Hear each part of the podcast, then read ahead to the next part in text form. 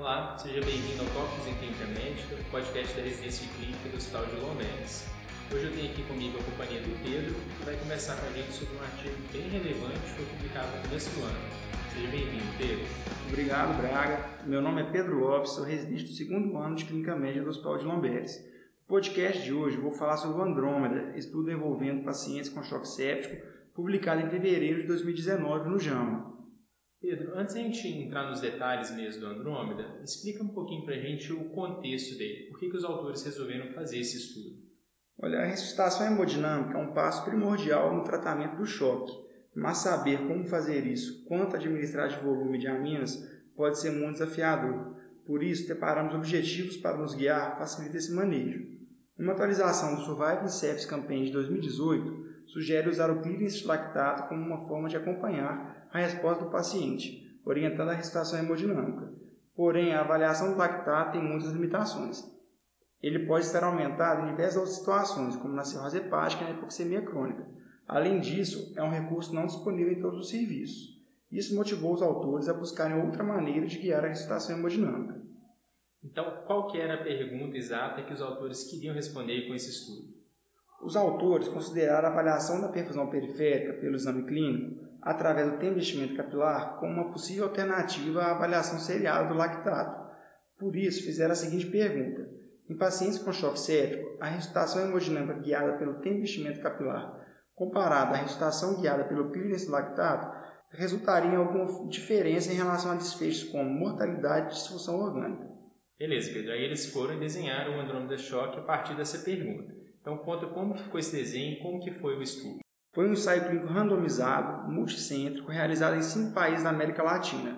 A amostra analisada consistia em 424 adultos de ambos os sexos, com idade média de 65 anos, internados em unidade de terapia intensiva com choque séptico, definido como lactato maior que 2 e necessidade de aminas para manter a pressão arterial média maior do que 65.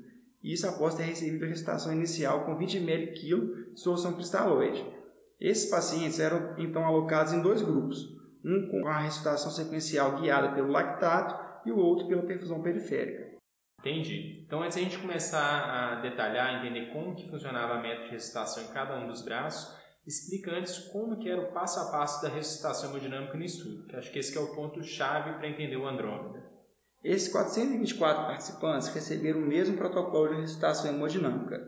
Inicialmente era avaliada a fluido responsividade.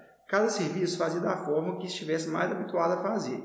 No trial, a elevação passiva das pernas e a variação de pressão de pulso foram as formas mais comuns, e aqueles que eram responsivos recebiam volume até atingirem a meta de ressuscitação, ou até atingir o limiar de segurança definido pela PVC. Depois, os pacientes que eram cronicamente hipertensos e que não atingiram a meta com esse volume inicial recebiam doses extras de noradrenalina, até atingir um alvo mais elevado de pressão arterial média, entre 80 e 85. Nesse ponto, eles eram reavaliados. Se apresentavam melhora do tempo de enchimento capilar ou do lactato, esta pressão arterial média se tornava o novo alvo da ressuscitação e era mantida até o final do estudo. Caso não houvesse resposta, voltavam ao alvo habitual de 65. Por fim, aqueles pacientes que não alcançaram as metas de ressuscitação com as medidas anteriores recebiam inotrópicos, como dobutamina e miurinona. Novamente, eles eram avaliados os inotrópicos só eram mantidos se houvesse melhora na meta de cada grupo. Beleza, Pedro. Só para reforçar, porque essa parte é meio difícil, então a recitação era a mesma para os dois grupos e era constituída por três etapas. Uma primeira da recitação volêmica, da forma como se explicou, uma segunda restrita aos pacientes que eram cronicamente hipertensos, usando um alvo um pouco mais elevado de pressão arterial média, e uma terceira de inotrópicos, que também era para todo mundo, não é isso? Isso. Se a recitação seguia um protocolo único, qual que era então a diferença entre os grupos? Apesar de ambos os grupos receberem o mesmo protocolo de ressuscitação hemodinâmica, os participantes foram randomizados para guiar as ressuscitações de duas maneiras. Um grupo guiou pela avaliação seriada da perfusão periférica, onde foi avaliado o tempo de enchimento capilar a partir de uma forma bem sistematizada. O dedo indicador da mão direita era pressionado por uma lâmina de vidro por 10 segundos e o tempo de enchimento capilar cronometrado, sendo considerado normal menor do que 3 segundos. Esse parâmetro clínico era reavaliado de 30 em 30 minutos até a normalização do tempo. No outro grupo, a ressuscitação era guiada pelo clearance do lactato, a partir de exames seriados, com o objetivo de clarear 20% a cada duas horas, até a normalização. E o que, que os autores encontraram ao final do estudo? Os resultados mostraram que não houve uma diferença significativa em relação ao desfecho primário analisado, que foi a mortalidade em 28 dias, mas foi por pouco. Houve uma diferença absoluta de 8,5%, favorecendo a terapia guiada pelo investimento capilar, com um P de 0,06, intervalo de confiança de 0,55 a 1,02. Em relação aos desfechos secundários, houve uma diferença estatisticamente significativa em relação à disfunção orgânica em 72 horas, com redução do sulfo na ressuscitação hemodinâmica guiada pelo investimento capilar. Apesar de significância estatística, a relevância clínica desse achado é questionável. Vale a pena destacar outro achado interessante desse estudo.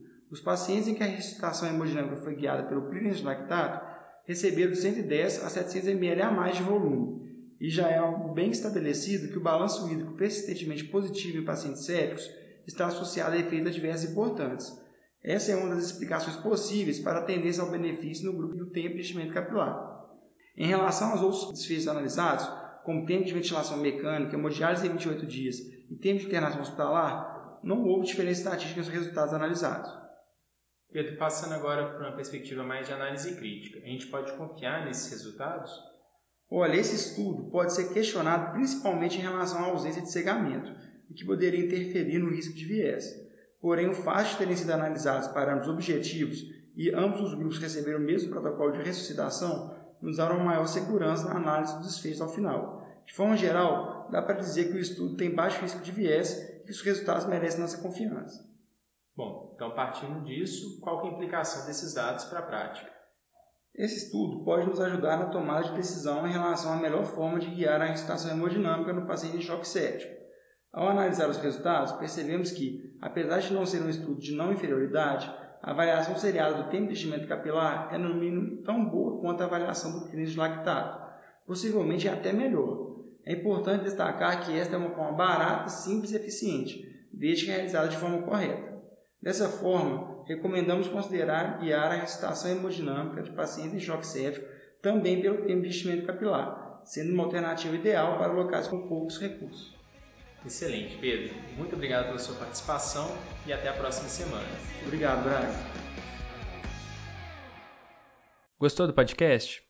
Quer receber os novos episódios do Tópicos no momento em que eles forem publicados, no seu dispositivo e sem precisar fazer nada? Basta assinar o Tópicos em Clínica Médica no Spotify, no Deezer ou no seu agregador de podcast favorito. Não deixe também de acompanhar nosso canal no Instagram, o arroba Podcast, onde nós vamos publicar as referências dos episódios, além de material complementar para ajudar no aprendizado. Lá também é o canal de comunicação com a nossa equipe para fazer comentários, críticas ou até para sugerir pauta para os próximos episódios. Até a próxima semana.